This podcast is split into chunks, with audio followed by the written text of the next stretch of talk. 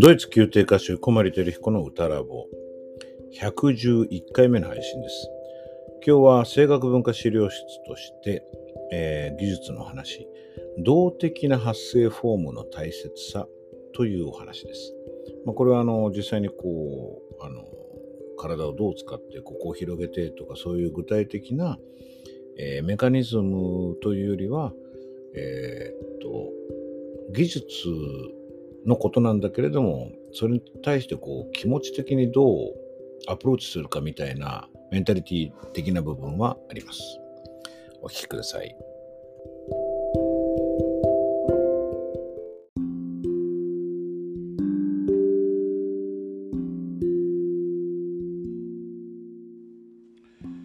声楽文化資料室今日はですね動的な発声フォームの大切さという話をしようと思います、まあ、動的っていうのは性的に対する動的ですね。動くということです、まあ、それに対して性的は静かなつまりあの止まっているということですよね。我々あの歌う時にそんなにこう大暴れしてですねあの体をこう派手に動かして歌うということはあまりなくて踊りながら歌う時とかは別ですけれどもまあ大体外見上体はこう静止した状態であることが多いですよね。でも横隔膜はまあ絶え間なく上に上がっていかないと息を押し出せないし、えー、口頭もあの音程が変わるたびにこの声帯の引っ張り方を変えてますよねだから見えない体の内側でいろんなところが動いていますでもこれあの声の例えばポジションとか、えー、当てるところとかそういう考え方で発声を作っていくとですね往々にして、えー、性的になってしまうんですねあの態度が。動かしたらいけない狙ったとこにちゃんと当てなきゃいけないからとか一度こう作ったものをこう変えちゃいけないっていう気持ちになるもんなんですね。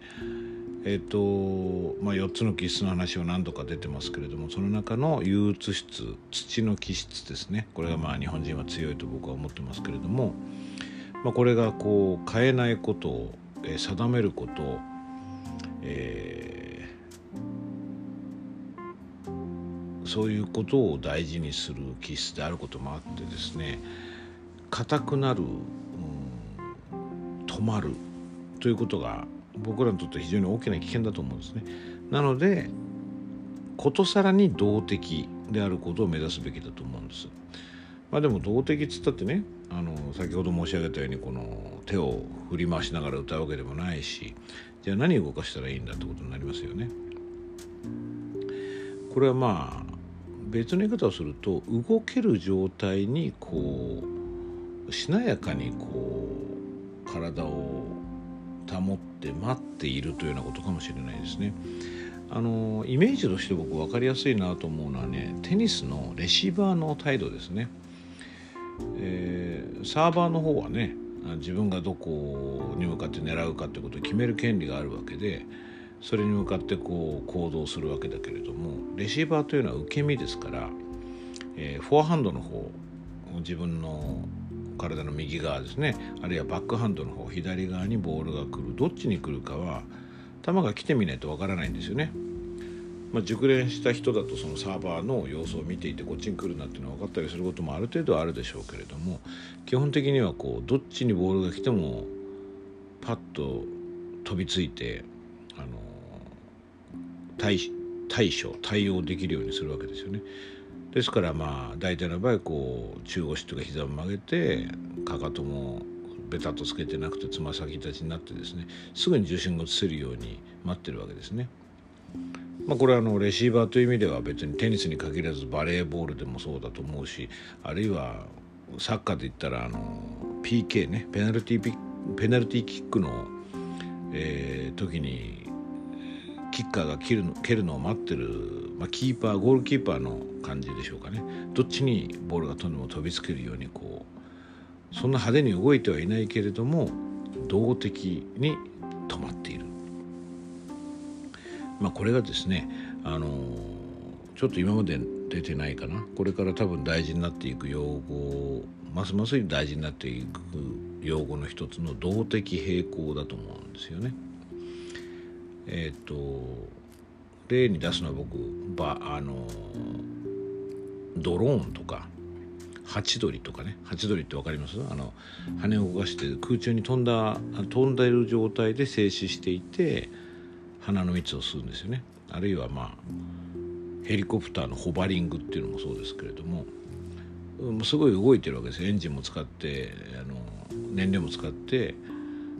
ハチドリに関して言えばカロリー使ってですねでも止まってるんですよね。で僕らの働き方っていうのはそうなわけですよね。あの舞台上でこう走り回って歌わないわけで一箇所に立って歌うんだけれども筋肉をすごい使っていて場合によって汗だらだら流すわけですよね。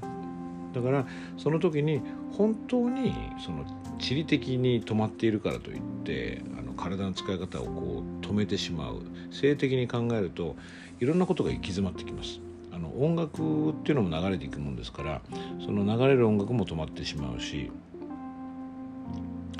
あの今ちょうどね季節的にあの例えば大学院の入試があったり推薦入試があったりあの卒業試験があったりとかいろんな試験とかが多いんですよね。で多くの方々がこう次から次へと歌ってくださる様子を見ているとやっぱりその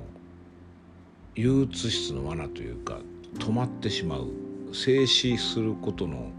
まあ、ある種の誘惑と言っていいんでしょうかねにこうとらわれてしまっているということはなかなか多いなと思って見ています。なので、まあ、ちょっとねあの硬くなってたらこの肩回すとかそういうのもいいんだけどもイメージを持って動的に自分のフォームを保つというだけでいろんなことが機能すると思います。だから何ていうのかなささっきのねテニスのレシーバーのことで言うんだったらかかとをベタッとつけてこう体が弛緩した状態でボールを待つんではなくていつどっちにボールが来ても飛びつけるようにそのこう注意力を持ってですね体がオンになってどっちにでも動けるっていうその自由さを持って動的でいると発声を考える上でも非常に役立つところがあるんじゃないかなと思います。今日は動的な発声フォームの大切さについてお話ししました。